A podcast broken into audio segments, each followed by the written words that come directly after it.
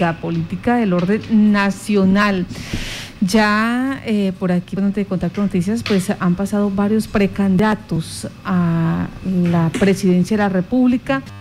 Además de respetar la vida, el próximo garantizarles vida digna y garantizarles su patrimonio, garantizarles su negocio, su empleo, su propiedad, su emprendimiento. Nosotros somos de origen liberal y el acuerdo que hemos hecho con la izquierda democrática, que se llama el Patrisco, es una coalición de centro-izquierda de la izquierda tiene líderes muy importantes y lideresas muy importantes. El más significativo de ellos, mi compañero en el Senado, Gustavo Petro. Y donde nosotros somos el centro. Eso le garantizará a Colombia un gobierno sensible, estable y equilibrado que retome los caminos de la paz y de la democracia. Bueno, permítame, doctor Roy Barreras, usted dice salvar vidas y en eso están juega un papel muy importante cada uno de los habitantes colombianos. Pero, ¿qué estrategias tienen ustedes? ¿Cómo eh, lograr garantizar realmente eh, esa democracia, ese derecho a la propiedad privada, eh, esa neutralización que hay, por ejemplo, a la situación del narcotráfico en nuestro país, donde todos los días vemos noticias como la de ayer, donde presuntamente el clan del Golfo pues arremetió contra, contra el ejército cómo, cómo eh, entregar o, cómo crear esas estrategias y que el pueblo colombiano pues le siga, eh, realmente diga, sí, se necesita ese cambio. Se ha tocado dos temas fundamentales. Yo voy a proponerle mi respuesta un tercero. El primero, la solución dialogada a los conflictos. Las sociedades solo pueden vivir en paz si tramitan sus conflictos a través del diálogo aún en el escenario más pequeño, imaginemos un conflicto en una cuadra con los vecinos. Si no hay diálogo, termina en hechos violentos. El diálogo elimina la violencia y permite la solución pacífica. No solo a los conflictos sociales, también a los conflictos armados. Tuve mucha ilusión, le quiero contar, unos eh, días antes de la posesión del presidente Iván Duque, los últimos días del gobierno del presidente Santos, porque en La Habana teníamos visto un cese bilateral de fuego con el ELN. El cambio de gobierno hizo a perder esa posibilidad. Pero la solución dialogada a los conflictos evita la muerte, le abre paso a la solución pacífica, a la, vida tranquila de los colombianos. Hay que perseverar en ella. Lo logramos con las FARC después de 60 años. Era la guerrilla más grande y antigua de América Latina. Los oyentes dirán, claro, pero todavía hay violencia y están las disidencias, claro. Claro que el narcotráfico, que es su segundo punto muy importante, es una maldición que todo lo pudre, es una tentación, es el becerro de oro maldito que hace que todas las violencias se financien y también financia esas disidencias y también financia al ELN y por supuesto al Clan del Golfo, que es una organización dedicada a sangre y fuego, enriquecerse asesinando a otros colombianos.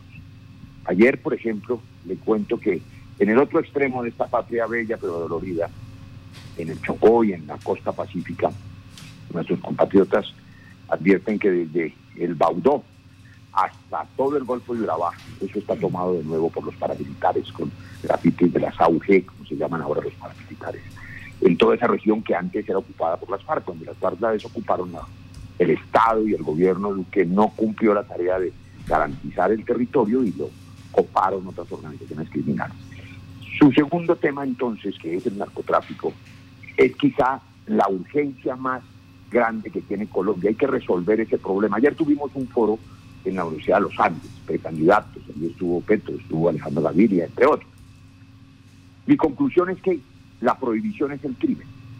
Hoy, como sabemos los colombianos, en todos los Estados Unidos, salvo tres estados, la marihuana es legal, para poner un ejemplo. Y durante 40 años y todavía hoy, los colombianos hemos puesto los muertos en la guerra contra la marihuana y allá ya la legalizaron y ahora van a terminar vendiéndonosla en cajetillas de Philip Morris.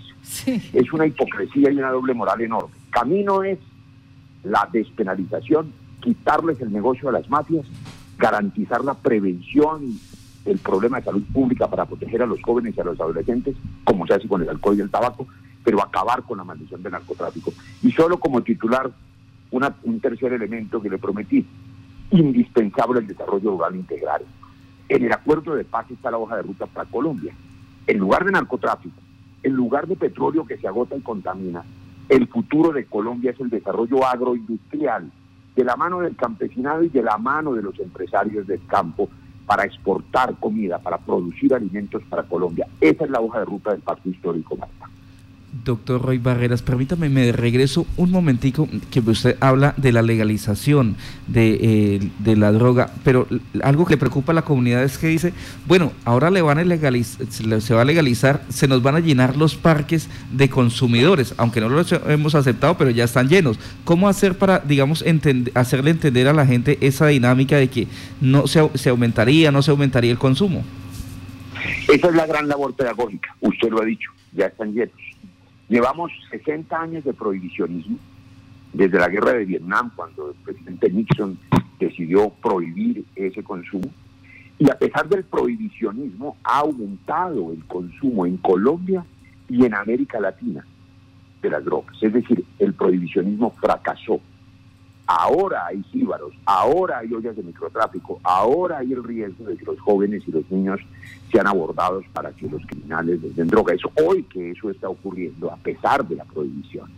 Pero también hoy los jóvenes, los hijos de quienes nos escuchan, tienen el riesgo de que sus hijos, jóvenes, niños incluso, sean inducidos a consumir alcohol, por ejemplo. El alcohol se consigue en las esquinas y los hijos de quienes escuchan Violeta Estéreo hasta ahora, las mamitas, los papitos, saben que sus hijos no son alcohólicos. La inmensa mayoría no serán. Y no lo son no porque no puedan conseguir aguardiente en la esquina, que es legal, sino porque tienen papá o mamá, porque hay educación, porque hay prevención. Hay un ejemplo fabuloso. El tabaco. El tabaco produce el cigarrillo más muertes en el mundo que la marihuana o la cocaína. Es el 8.8% de las muertes por cáncer de pulmón, por infartos, etcétera. Sin embargo, siendo legal, ha disminuido el consumo entre los jóvenes gracias a la pedagogía, a la educación, a la propaganda que advierte que produce cáncer. Eso se llama la regulación del mercado. Y le doy un ejemplo final. El, el primer estado de los Estados Unidos que legalizó las drogas es el estado de Colorado. En ese estado, donde es legal, ha disminuido el consumo de los jóvenes, porque ahora, como es legal, pueden hacerse campañas educativas idénticas a las que usted recuerda en este momento, se hacen en Colombia y en el mundo para prevenir el consumo del alcohol y del tabaco. Es decir, todos los millones perdidos en la fracasada guerra contra las drogas, en el glifosato que envenena el aire y a los campesinos y que es un fracaso, en los muertos por la erradicación forzosa, en las mafias que penetran la política y financian los planes de la política en todas partes, también en los llanos orientales, que producen muertos, que producen clanes mafiosos gobernando, Ñeñez, Hernández, pilotos de Sinaloa y toda esa putrefacción de la política, eso desaparece y todo ese dinero invertido en eso se invierte en la prevención, en la educación. Es un problema de salud pública y no de política criminal. Y hacia allá avanzaremos. Usted y yo veremos, si Dios nos presta la vida, lo que estamos viendo hoy con la marihuana, lo veremos con la hoja de coca. En 10 años seguramente estarán fabricando medicamentos y alimentos, la Coca-Cola con base en hoja de coca y será legal mientras nosotros hemos puesto los muertos. Es decir, Colombia pone los muertos y los consumidores ponen la nariz para meterse la perica. Hay que acabar con esa hipocresía. Y eso se llama regular el mercado para acabar la maldición de las mafias de narcotráfico, que son crueles, dañinas y perversas. Bueno, eh, doctor eh, Roy. Roy Barreras, hace pocos días exactamente, eh, Colombia pues fue, digamos que examinada por Joe Biden y todo su equipo de gobierno frente a la lucha de, eh, para erradicar la droga. Eso eh, manda el mensaje que dependiendo de nuestro comportamiento y si se emite más glifosato, si hay más erradicación, pues podríamos contar con algunos créditos del orden internacional. ¿Cómo jugar con, esa eh, línea económica donde dependemos de Estados Unidos y de la banca internacional? Esa es, pues además, una posición humillante que en el gobierno del pacto histórico no volverá a ocurrir jamás. La relación con los Estados Unidos tiene que ser una relación fraterna, cordial, inteligente, comercial, productiva para ambos y sobre todo basada en el principal problema que tiene la humanidad, la humanidad, que es el cambio climático. Nosotros tenemos que evitar nada menos que la especie desaparezca. Y por supuesto hay una gran responsabilidad de las grandes potencias en el calentamiento global, que está produciendo cosas insólitas. Ayer ustedes reseñaban los periodistas del mundo una cosa sorprendente, un hecho menor. pero que es un síntoma. Nunca en Australia había habido un terremoto. Ahora hay un terremoto. El cambio climático está por destruir el planeta. El último informe de Naciones Unidas advierte una línea roja a 50 años, que es ya. Es decir, nuestros hijos y nietos tienen el riesgo de la destrucción planetaria por el cambio climático, y eso es el negocio del petróleo, la industria automotriz, envenena, también los terratenientes, y eso sí que toca con Colombia, que tienen ganadería expansiva, por ejemplo en el Amazonas, acabando el pulmón del mundo, tumbando la selva para tener ganadería extensiva, que daña el medio ambiente y que produce más calentamiento global. De manera que la relación con los Estados Unidos tiene que ser una relación que vaya a los problemas de fondo y no una relación policial, ni impositiva, ni una relación de calificación del el profesor de disciplina a ver si el niñito Colombia se portó bien. Porque los que se tienen que portar bien son ellos, que son los consumidores.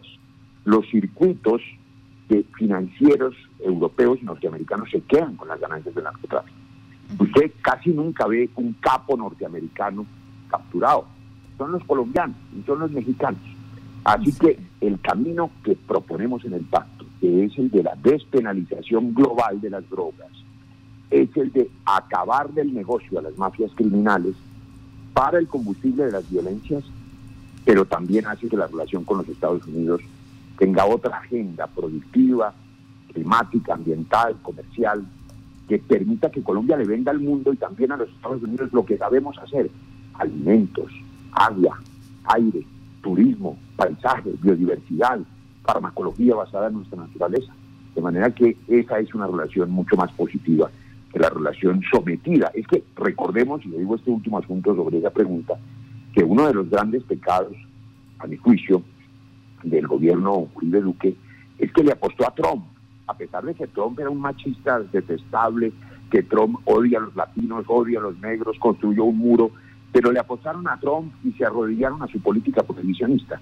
El gobierno Biden es un gobierno demócrata que ha entendido que el problema del narcotráfico es de salud pública y que a pesar del fracaso de este gobierno en la erradicación, que es un fracaso, hoy tiene 245 mil hectáreas, muchas más de las que sembró, que de toda la alaraca, no fueron capaces de controlar el problema del narcotráfico porque muchos de los narcotraficantes gobiernan, están metidos en el gobierno a través de sus clanes políticos, pues entonces el gobierno Biden entiende que la solución de fondo es una solución de salud pública y no de política criminal. Hacia allá iremos, pero Colombia tiene la autoridad moral de decirle al mundo que pare ya la fracasada guerra contra las drogas, donde ponemos los muertos y repito, ellos ponen la nariz para meterse la película. Doctor Roy Barreras, lo hemos escuchado cuestionando la situación de las petroleras, eh, eh, digamos que la política económica mineroenergética del país. ¿Cuáles son esos grandes cambios que ustedes harían eh, en esta línea? porque de eso dependen las entidades territoriales para las regalías directas, para los recursos de tecnología y ciencia, para muchas cosas. ¿Cómo lo manejarían ustedes? Gran pregunta. Marta, yo soy el autor de la reforma constitucional del año 2011 que garantizó, por ejemplo, que existieran regalías para ciencia y tecnología. Y soy el autor del nuevo unos años después de la reforma constitucional que garantizó que los territorios PEDEX, las 16 zonas más golpeadas por la violencia, tengan recursos de regalías. Así que soy completamente consciente que las fuentes de regalías son indispensables para la economía territorial y regional. Por tanto, no pueden cerrarse de la noche a la mañana, abruptamente. Simplemente no puede hacerse. Sin embargo, es obligación del próximo gobierno del pacto histórico y es mi posición desde el centro liberal en ese pacto, establecer gradualmente una transición energética hacia las energías alternativas. Por dos razones, además, que no dependen siquiera de la voluntad del pacto histórico ni de los ciudadanos, sino que son inevitables. La que hemos dicho, y es que el mundo está contaminado y caliente, y si no eh, eliminamos en el mundo la fuente eh, del carbón y el petróleo, pues nos vamos a extinguir como especie. Y la segunda es que para Colombia el petróleo se va a acabar. Y, no podemos esperar a que se acabe esa fuente de riqueza del subsuelo para quedar al otro día en la miseria. La transición implica cambiar la vocación de Colombia, como ya he dicho, a una vocación agroindustrial, de producción de alimentos, de comida, de biodiversidad y de turismo, donde somos una potencia mundial no explotada. y donde lo que hemos hecho con la apertura hacia adentro de 30 años es quebrar a nuestros arroceros, quebrar a nuestros campesinos e importar casi todos los componentes de la bandeja paisa, para poner un ejemplo muy colombiano. En lugar de estar nosotros produciendo los alimentos, se los compramos a campesinos de otros países. Así que cambiar la orientación vocacional, productiva y competitiva de Colombia es la hoja de ruta del país y es lo que haremos en el gobierno del pacto. Sí, señor doctor Roy, eh, haciendo un paréntesis, la propuesta que se hace ahora o que se pide por parte de muchos de los candidatos es renovar la política, cambiar, ver eh, caras nuevas. ¿Cómo eh, pelear ante esa propuesta que se viene haciendo por nuevas propuestas que aparecen en el campo político nacional? déjeme compartirle aquí entre nos y quienes nos oigan, sino los miles de oyentes de Violeta Estéreo en Yopal, en Casanare, esta incidencia. Em, esta entrevista me hubiera encantado grabarla porque cada una de las preguntas son preguntas absolutamente asertivas. Esa que usted hace es el reclamo popular de los colombianos que salieron a las calles no solamente en contra de la reforma tributaria de Carrasquilla, de, este gobierno inepto, de la inseguridad que se tomó el territorio, de, de la muerte de líderes sociales, no, también en contra y con repudio a los viejos partidos y a ese Congreso arrodillado y abyecto que aprobó esa reforma tributaria y que nos acaba de clavar la segunda dosis, no de la vacuna, porque no compraron vacunas suficientes, sino de la reforma tributaria. Entonces, es una orden del pueblo colombiano renovar completamente el Congreso. El pacto escuchó esa orden y esa voz de la ciudadanía. Y la lista al Senado del pacto histórico es la única, óigame bien, la única lista de todas las coaliciones, de todas las fuerzas políticas, que le garantiza a las mujeres de Colombia una lista cerrada con paridad de género, incluyente, con representación campesina, indígena, afroambiental, social. Vamos a renovar totalmente el Congreso. Hay que sacar del Congreso a los clanes, a los gamonales, a los viejos partidos, hoy todos entregados a la mermelada y a la corrupción. Y eso lo va a hacer la ciudadanía lo va a hacer el 13 de marzo, el mismo día de la consulta presidencial, en que competiremos con Gustavo Petro, con Francia Márquez, una líder afro muy valiente del norte del Cauca, con una lideresa guayú, que es eh, una mujer llena de, coraje, en La Guajira, una gran colombiana, con Alexander López, que es el candidato del Polo, un compañero en el Senado, que es un hombre muy valiente de la izquierda. Bien, ese día la gente encontrará el tarjetón del pacto de la coalición y encontrará una lista al Senado con el pacto completamente renovadora. Y le voy a dar una noticia. Eh, en esa lista habrá una mujer llanera y habrá una mujer casanareña. Ahí le voy contando. Bueno, pero, pero cuente, cuente quién es.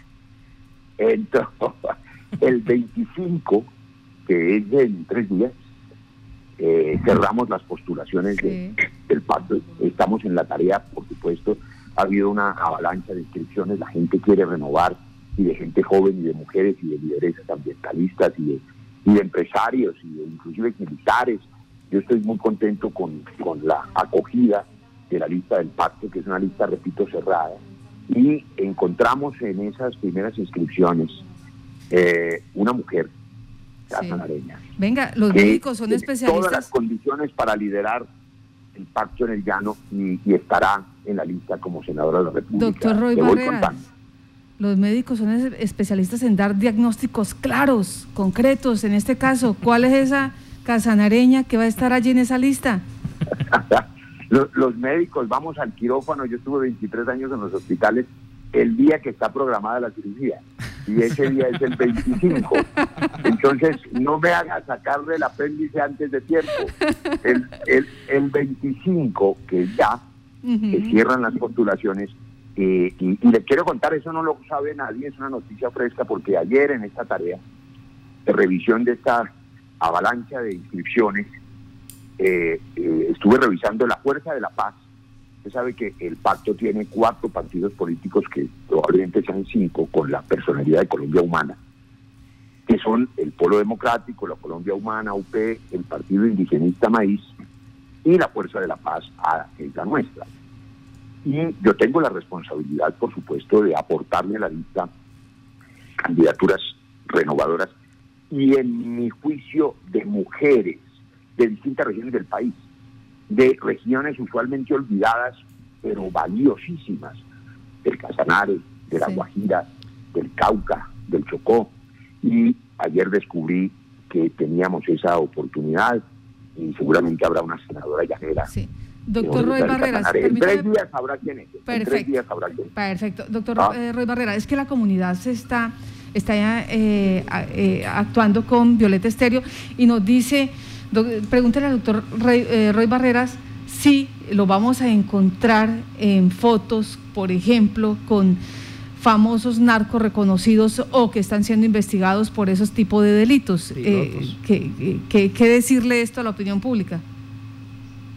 Que ese es el uribismo, que ese es el Ñaña Hernández, que esos son los pilotos de Sinaloa, que esos son los clanes de narcotráfico, que eso es lo que hemos combatido, en mi caso, desde mi juventud. Yo acompañé a Galán hasta que lo asesinó la mafia, que el narcotráfico penetrando la política es la peor corrupción y la peor maldición, que ese es el gran pecado que ha cometido este gobierno. Bueno, que ya, contestada esa, doctor Roy Barreras. Hay otra que una ciudadana nos dice, el doctor Roy Barreras, lo vamos a ver eh, con contratos de concesiones o permitiendo las concesiones en el país. Me imagino que hacen reflexión a los 4G, a todo este tipo de, de, vías eh, que se dan en nuestro país y que pues para la comunidad les ha parecido pues bastante leonina.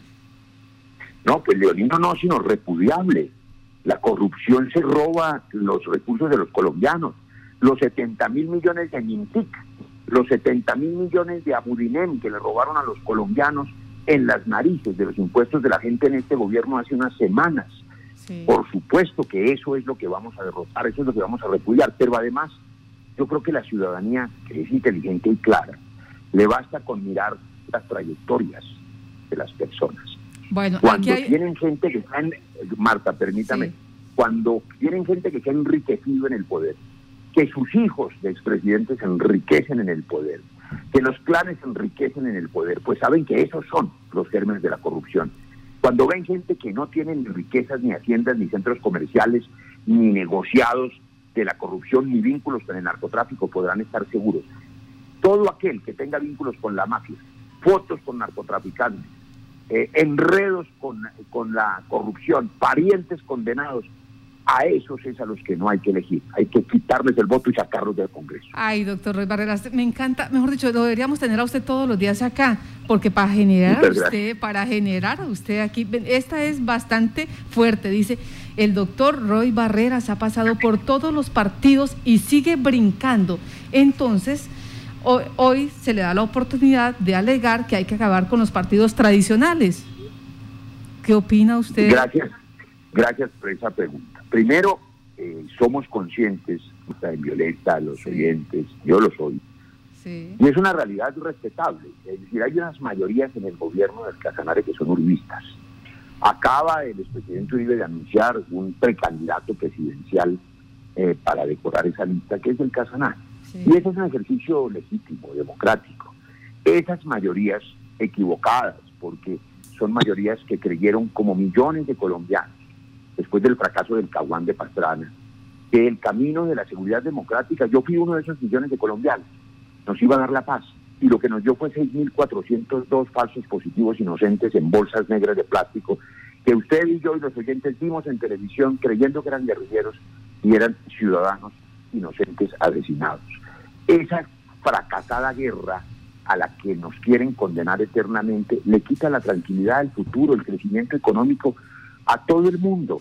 Y por eso millones de colombianos han abierto los ojos y ya no están en esa equivocación, ya no están en ese espejismo. Si es que en su mejor momento el uribismo tuvo el 82% de respaldo, hoy tiene el 18%. Es decir, Colombia abrió los ojos, Colombia despertó, Colombia se movilizó, también en el Casanare, donde ha habido fuerzas alternativas, y ese futuro es el que la ciudadanía va a decidir y va a sacar a esos gamonales del Congreso, no tenga la menor duda. Bueno, no tenga la menor duda. Doctor Barreras, desde Orocue, un saludo y dice, la candidata de Casanare que va al Senado, ¿en qué renglón va a quedar teniendo en cuenta que es lista cerrada? Esa es una pregunta muy inteligente. Y yo se la contesto al compañero de Orocue de esta manera.